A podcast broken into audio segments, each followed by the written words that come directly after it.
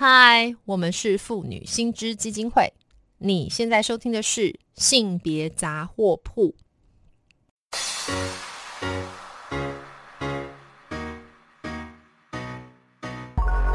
从生活看性别，与你分享生活中的性别故事。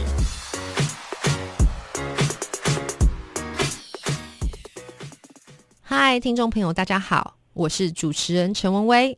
接下来我们的单元是从生活看性别，我们将邀请来宾分享生活经验或是个案故事，跟大家分享生活各个面向的性别议题。那今天呢，我们其实想要讨论的，好像乍看之下跟性别没什么关系，而是我想各位听众都有注意到，最近俄罗斯从二月二十四日开始入侵乌克兰，展开一系列的军事攻击。那我们也看到乌克兰人民承受战争暴力的各种报道。好，那所以今天我们蛮有趣的，虽然美其名是谈性别，可是主题其实是战战争。诶。好，那。就这个议题呢，我们非常荣幸今天邀请到的是妇女新知基金会董事长，呃，江真莹江教授来跟大家谈一谈这个非常重要而且有历史脉络的议题。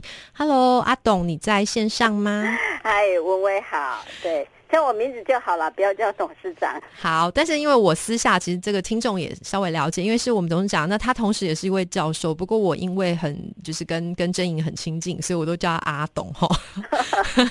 那阿董啊，我今天想要问你一下，我其实蛮好奇的，这个这个这个，我们今天当然是谈乌克兰战争啦，可是它跟性别到底是有什么关联？这背后到底是什么样的一个脉络或是故事啊？就是大家吼想到说乌克兰跟那个俄罗斯之间想到就是战争，那战争到底关性别什么事？是啊，呃，有很多的脉络了。然后那我简单的谈，就谈说为什么妇女妇女运动是呃，主要是就在战争议题上，基本上我们是持反对战争的一个这样子的一个价值了哈。嗯，那在这里面最主要有三个部分是。那第一个部分其实就是说，战争其实它会是用一种武力侵略的方式。对。那武力侵略，不管是任何的一个国家，或者是一个主权的群体，甚至是一个人，嗯，这种逻辑对我们来讲，它就是一个暴力的方式。那基本上我们就是反对任何形式的暴力。我们要的就是每一个人或每一个国家，它是可以有一个独立的主权，被承认，然后被尊重，被好好的对待。对，所以在这第一个价值上，我们就是反对武力的一个侵略嘛，哈。是。所以我们再进一步看说，这次俄罗斯它虽然是有着它自己在呃边缘政治或地国际政治上的一个考量，所以。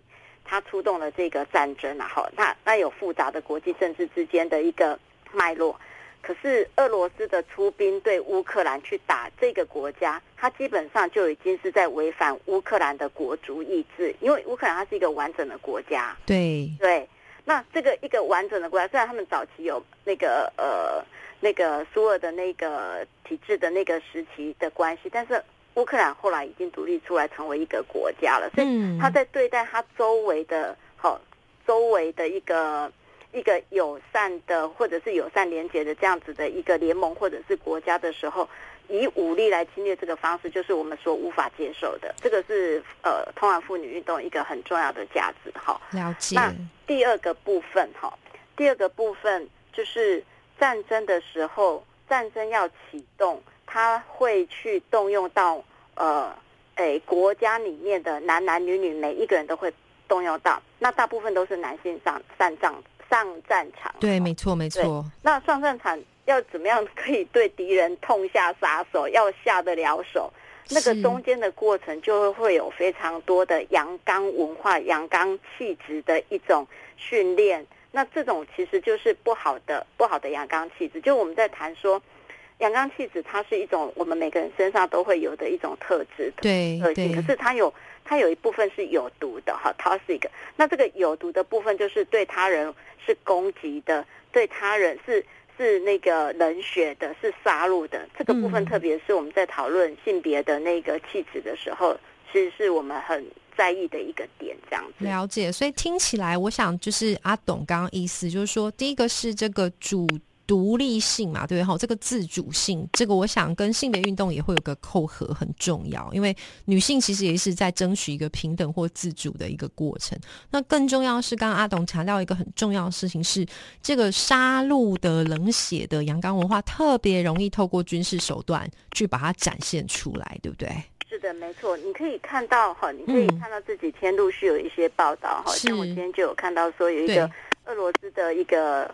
军人吧，很年轻的军人，那在乌克兰里面迷路了，在在乡村迷路了，就那个乌克兰的那个呃村民们，好，就是提供他热汤，然后还借他手机拨电话给他的给他的母亲，给这个俄罗斯的一个小孩的那个母亲，军人的母亲。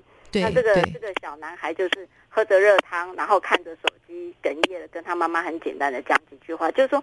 你很快就会看到，说他是一个真实的人，可是他却被国家动员去对抗和去打仗，那他就必须要去掩饰跟深藏那个很柔软，或者是跟人之间很能够很很碰触到身体，或是很碰触到内心，或很碰触到爱的关系的那一面是不见的。是，就是战争被迫要把我们那个很人性的部分被磨磨灭起来，对不对？对对对。那不过这里面我有一个淡书啊，哈，就是说。当我们在谈反战是一种价值的时候，对，如果必要的时候，好，必要的时候，当我们必须要为了自己的主权而战，那那时候我们就不不见得是一种反战的态度了。对，其实阿董，我这个逻辑没错，就是说我们并不是说彻彻底底的反战，把反战设设为一个最高的价值。对，啊，没没错，是。就是我们不侵略别人，但别人也不能欺负我们嘛，对不对？是这个很简单。其实这蛮好玩，我也想跟阿董分享，因为刚刚阿董分享一个这么有趣的，就是这么这么这么呃清晰的画面，我自己是蛮好玩的。我我我不知道阿德有没有看过一部电影叫那个《Wonder Woman》哈，就是那个呃，我忘记它中文是什么，就是一个女女超人的故事。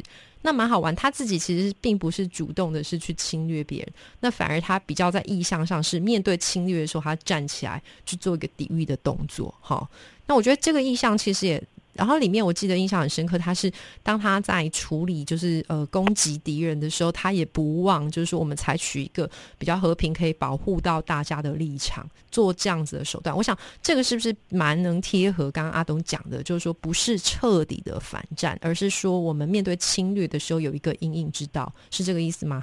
对，没错，没错哈。那我这边可以再补补说明一个，就是第三个价值，那也呼吁你刚所提的这一部电影哈。嗯，第三个价值其实就是对性别的侵害的部分啊，哈。是是是。那在过去的一些战争，其实我们很常看到的就是说，在这个战争的过程当中，因为有非常多的侵略，有很多的可能有很多无差别的屠杀、强制的迁徙。其实，在这个过程中，很多难民或受害者都是妇女。儿少或者是弱势者，哈，对，那特别是战争当中妇女所受到的性暴力，是一个很常发生跟很常见到的。是啊，是啊，对呀，罗兴亚的哈，缅甸跟罗对阿富汗的，我们都看到了。是是是，那这当中就。是等于是说武力侵略，他可能就会透过强暴或者是强迫怀孕，然后来伤害女性。那这种都有他种族好侵袭或种族灭绝灭国的一个目的在了。是是，所以他是赤裸裸直接攻击到所有的就是 minority，对不对？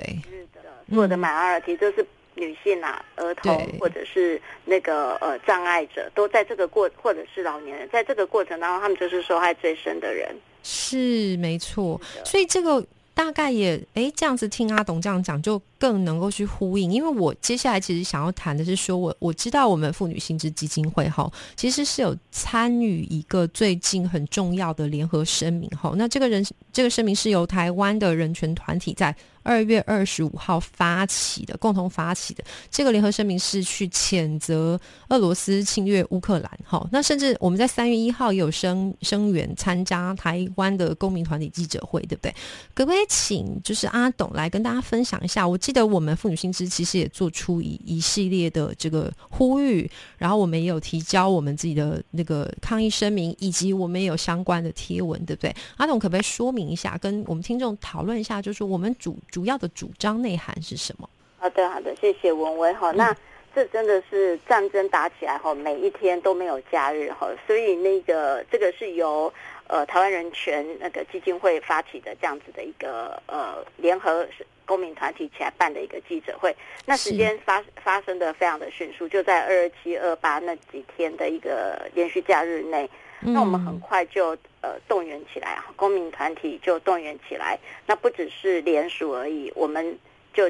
决定了要上街头，这样子哈，到那个呃俄罗斯的那个在台的办事处那边去进行抗议哈。是是是，对。那在在在这个抗议的过程中，当天是三月一号的上午，好，那三月一号上午，我们薪资就有我们的那个呃兼职人员，其实是耀宇，他现在是台大的那个法律系的学生了，那他协助我们薪资到场去声援这一场。